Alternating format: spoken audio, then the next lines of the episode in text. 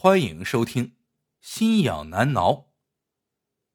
大荒沟有个人叫贾三，特别好色，见了漂亮女人就迈不动腿。贾三年轻的时候出去闯荡，挣了些钱，跑回老家盖了一栋小洋楼，不到四十岁就提前退休了。所谓江山易改，本性难移。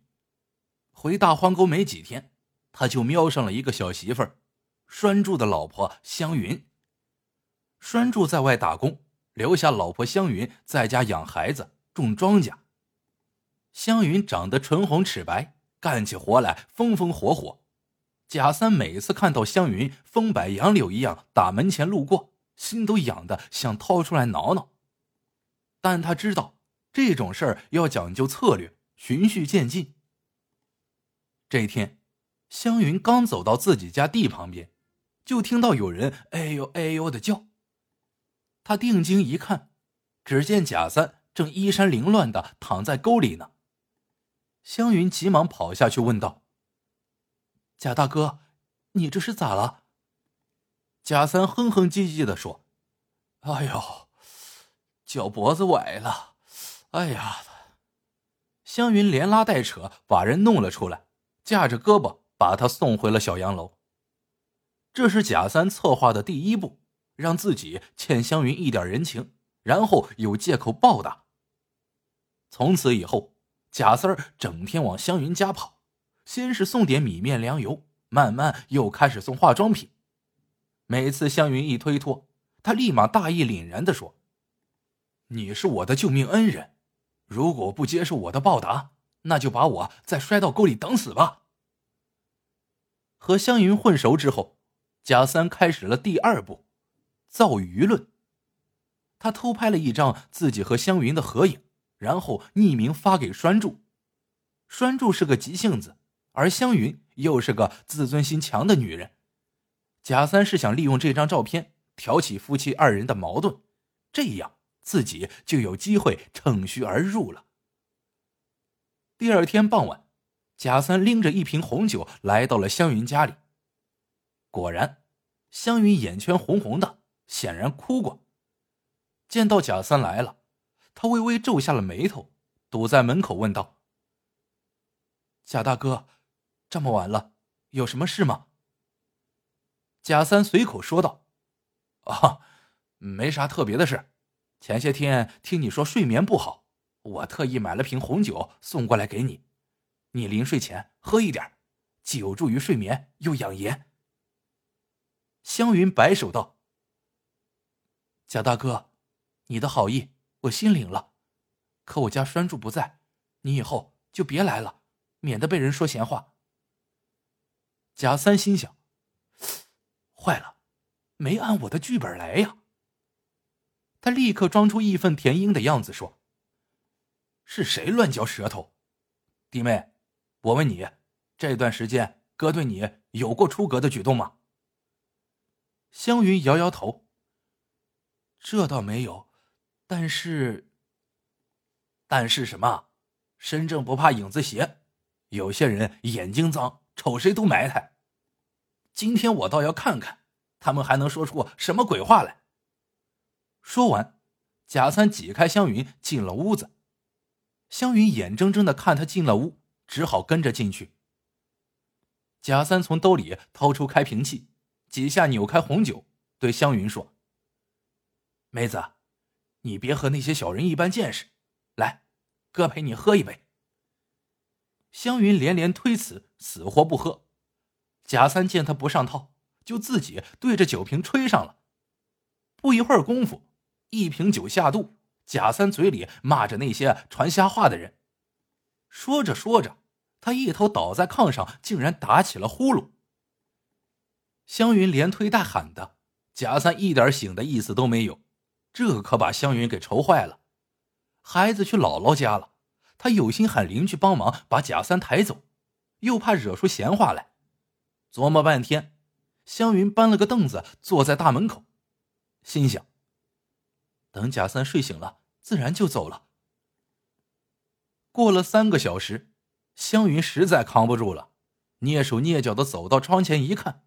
差点没被气死，贾三根本没睡，正躺在炕上玩手机呢。湘云转身就往村主任家走，想让他来收拾这个无赖。走着走着，湘云忽然站住了。如果村主任问他贾三都干啥了，为啥到了半夜你才想起来找人？这让他怎么回答呀？湘云又气又恼，恨自己开始不小心，以至于走到了说不清的地步。他跺了跺脚，转身往家走去，嘴里骂道：“这可是你逼我的。”湘云推门进屋，贾三假装迷迷瞪瞪的说：“哎呦，哎呦，真真真不好意思，我咋就睡着了呢？要不你也睡会儿吧？哎，放心。”哥肯定不犯毛病。湘云抿嘴一笑：“我的哥，你的心思我还不明白呀。你要是愿意，明晚过来行吗？”贾三一听，高兴的心都要蹦出来了，他跳到地上就要动手动脚。湘云推开他说：“一晚上都忍不了了，别让我瞧不起你。”贾三强行按住心中的激动，搓着手连连点头：“哎，能忍，能忍，明天见。”第二天，到了傍晚，贾三偷偷摸摸来到了湘云家，门虚掩着，他推门进去，嘴里轻声喊着湘云的名字。可他走到屋里，却没见到人，左右一打量，发现炕上已经铺好了被褥，散发着香味。显然是刚洗过的。桌上有一张字条：“你先躺着，我去买点下酒菜。”贾三欣喜若狂，脱了外衣，只穿着一条内裤就钻进了被窝里。忽然，他大叫一声，猛地跳到地上，浑身像被一万根针扎了一般，火辣辣的疼。贾三猛地掀开被褥，里面干干净净，什么都没有。他知道中计了，忙胡乱套上衣服，浑身又疼又痒，恨不得把皮都给剥了。贾三强忍着疼痛，开车到了医院。皮肤科的医生也弄不明白到底是咋回事，让他先挂个吊瓶脱敏试试。此时，贾三是坐都不敢坐，躺下那更是万箭穿心。他站着挂完一个吊瓶之后，毫无起色，鼻涕眼泪流了满脸。贾三一把将针头拔掉，转身冲出了医院。湘云家的大门开着，院子里扔着一套被褥，正是之前刚铺在炕上的那床。贾三啥也顾不上了，推开门闯了进去，扑通一声跪在地上：“姑奶奶，救命啊！”湘云和栓柱坐在炕上，见他进来，栓柱脸上开情了，扭头对湘云说道。媳妇儿，看来我真冤枉你了。湘云哼了一声，没让你白跑一趟，赶上一场好戏。贾三磕头如捣蒜，姑奶奶，哎呦，我错了，我不该癞蛤蟆想吃天鹅肉，你就饶了我这一回吧，以后啊，我再也不敢了。栓柱得意的笑了，嘿嘿，知道厉害了吧？得了。媳妇儿，你出去吧，我也不能看着他疼死，该治病了。湘云出门回避了，栓柱让贾三把全身衣服脱光，赤条条的站在那儿。栓柱拿出一捆胶带就往他身上缠，贾三惊慌的说道：“哎，你干啥？”栓柱冷笑道：“要害你不用这么费劲儿，只要不管你就行了。你到底治不治？”贾三无奈，只好任由栓柱用胶带一圈圈把自己裹得像个木乃伊一样。过了一会儿，栓柱扯住胶带头，又一圈圈的撕了下来。贾三觉得好像有什么东西从毛孔里被拔了出来，顿时轻松不少。等胶带扯完了，栓柱给贾三一瓶万金油，他擦过之后，浑身一片清凉，顿时不疼也不痒了。贾三千恩万谢，这下他真的对湘云啥想法也没有了。栓柱扔给他一套破衣服，说道：“你的衣服不能穿了，再穿还得挨蛰。你穿这个回去吧。”贾三心有余悸的问道：“栓柱兄弟，你告诉我呗，湘云弄的这是什么东西，这么厉害？”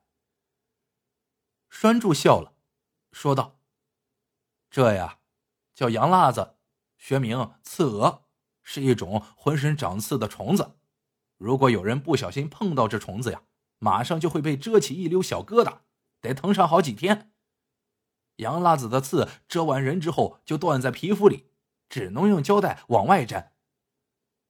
可是，可是被褥里没有洋辣子呀！再说了，一只两只怎么这么厉害？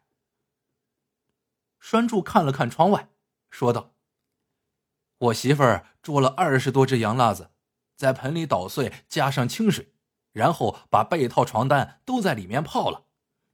你呀，如果不来认错，死都不知道是怎么死的。”